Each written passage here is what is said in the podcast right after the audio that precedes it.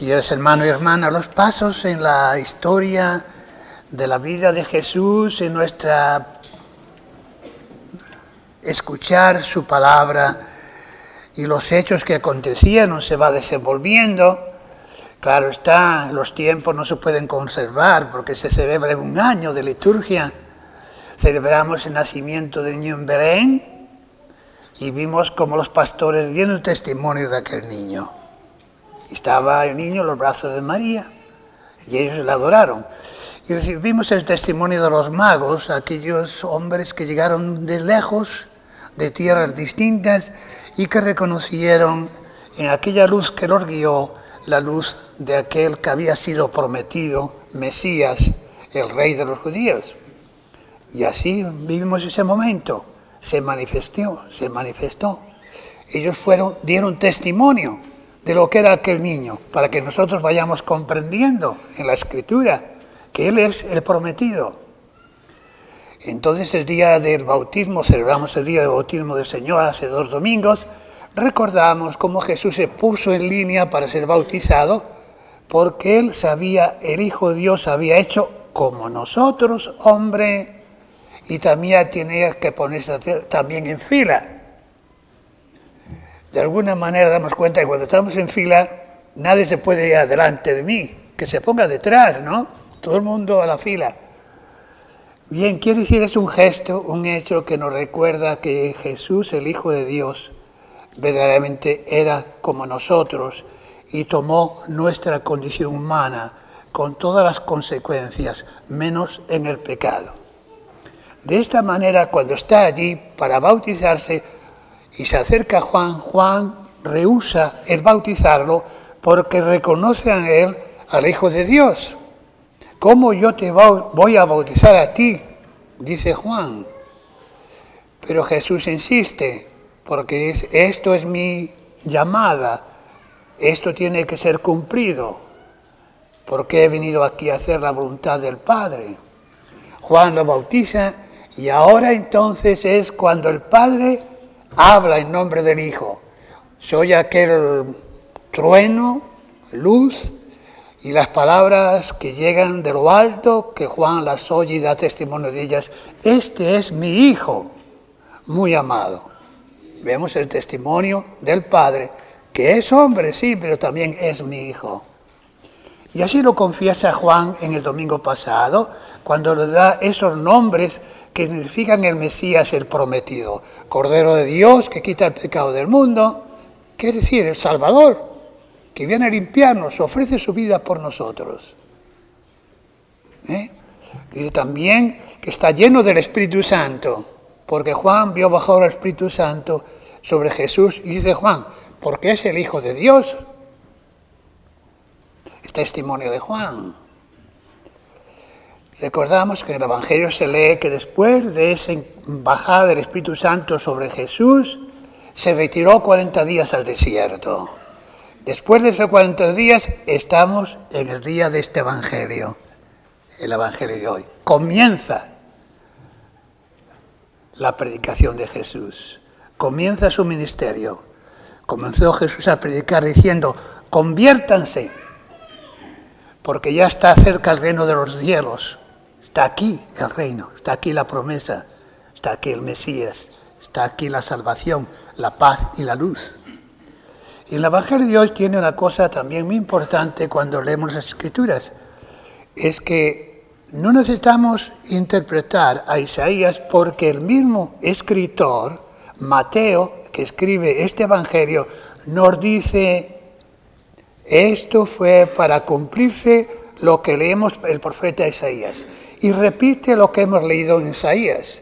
Entonces Mateo, el evangelista, tiene esa costumbre de vez en cuando, en un hecho de la vida de Cristo, decirnos, ah, como había dicho el profeta. Eso nos lleva a ver que verdaderamente Dios Padre prometió algo para nuestra salvación y lo fue cumpliendo y anunciando hasta el día de hoy. Y también que este Jesús es aquel de quien se dice todas esas profecías. Entonces hoy nos dice que es la luz, que la luz que viene a este lugar, Y nos está diciendo entonces dónde comenzó a predicar Jesús el reino de los cielos. ¿Dónde comenzó a predicar? Y nos dice que es en la zona de Zabulón y Neftali, que es hacia el norte, que eran como la segunda clase de ciudadanos. Nadie tenía mucha estima de los galileos. Y sabemos por nuestros propios países que alguna vez practicamos eso mismo unos con otros. Los que son del norte, los que son del sur, son distintos. Ah, ese del norte o ese de allá. Bien, Jesús fue a escoger el lugar más sencillo y pobre y también de no gran reputación porque le llamaban la Galilea de los gentiles, que no eran los judíos. De alguna manera estaban arrimados a los gentiles. No muy buena nota. Pues Jesús fue a escoger ese lugar, donde había más necesidad, donde había más pobreza y de aquellos que de alguna manera eran rechazados. Cuando analizamos esa presencia de Cristo, nos damos cuenta que verdaderamente Jesús viene a hacer un cambio total de nuestra manera de pensar, de que nos fijamos en el esplendor, en las glorias, en el lujo, en las vanidades que pasan, y no miramos el alma de la persona o el corazón de este niño, esta niña, o este papá, esta mamá, o de este abuelo, esta abuelita, o de esta persona, mi vecino, nos vamos a las apariencias. Jesús viene a decir, el cambio tiene que ser un cambio total, desde dentro, desde el corazón. Entonces ahí está Jesús y empieza con su primera predicación. Y a continuación Mateo nos trae ya, bueno, empieza a predicar y escoge sus discípulos, escoge aquellos que van sus apóstoles. Y es verdad que ya había encontrado a estos apóstoles antes. Juan, algunos de ellos los había enviado a ver a Jesús y dos de ellos quedaron la noche entera hablando con Jesús. Y nos da la impresión de que es el primer momento. No, ya lo conocían, ya habían entrado en contacto, lo cual nos lleva cómo muchas veces en nuestra vida somos nosotros ayudados y guiados por un amigo o amiga, un hermano, un tío, un familiar, o un miembro de la iglesia, un miembro de trabajo, un miembro de nuestro pueblo o de nuestra nación. Lo encontramos en la calle, hablamos unos con otros y aquella persona tiene un espíritu de Jesús, y nos invita a la conversión por la manera como nos trata, nos invita al amor y de Cristo Jesús, nos invita a que volvamos a, a la fe que quizás está dormida o la dejamos abandonada. Entonces somos las personas. Es usted que está aquí sentado, sois vosotros niños que estáis ahí, también los que tenéis esa misión de Cristo, por la manera como nos comportamos, viviendo ese espíritu, por la sencillez, el entendimiento, la paciencia, la compasión, la humildad, el saber abrir nuestros corazones al prójimo. Y de esta manera indicarles que esto que creemos acerca de Cristo es verdad. No es un cuento o una fantasía o es algo que pronunciamos con las bocas pero no tenemos en el corazón. Entonces digamos hoy, todos vosotros que hacéis algo para otros, de, de cualquier sentido que sea, el trabajo en la casa, en la familia, en la escuela o en la iglesia. Todos vosotros sois esos testigos, esos eh, mensajeros del Señor, de Jesús, que lleva algo distinto a una sociedad que muchas veces es dividida y es confrontación unos contra otros.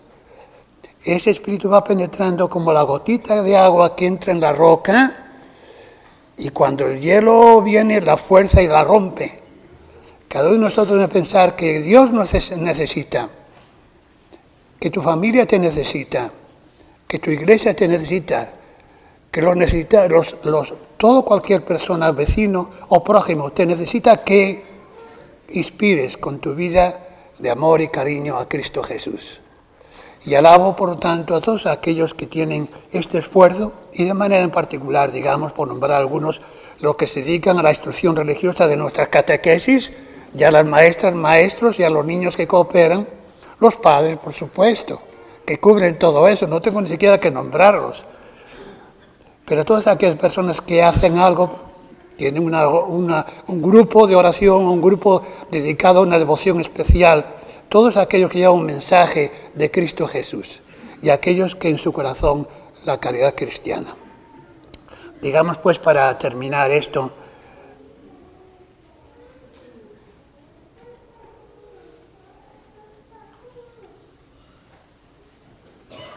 venimos a Jesús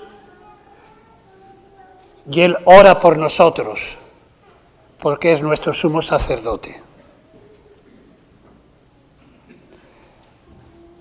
Venimos a Jesús y Él ora con nosotros, porque es nuestro hermano y la cabeza del cuerpo que es la iglesia. Yo me acerco a Jesús porque es mi Dios y rezo porque es mi Dios y mi Salvador. Y cuando rezo al Padre, no estoy solo, vengo siempre con su Hijo Jesús, que es mi Dios y Salvador. Y como decía Santa Rosa, aquella jaculatoria oración corta que decía, Jesús sea bendito y sea con mi alma. Amén.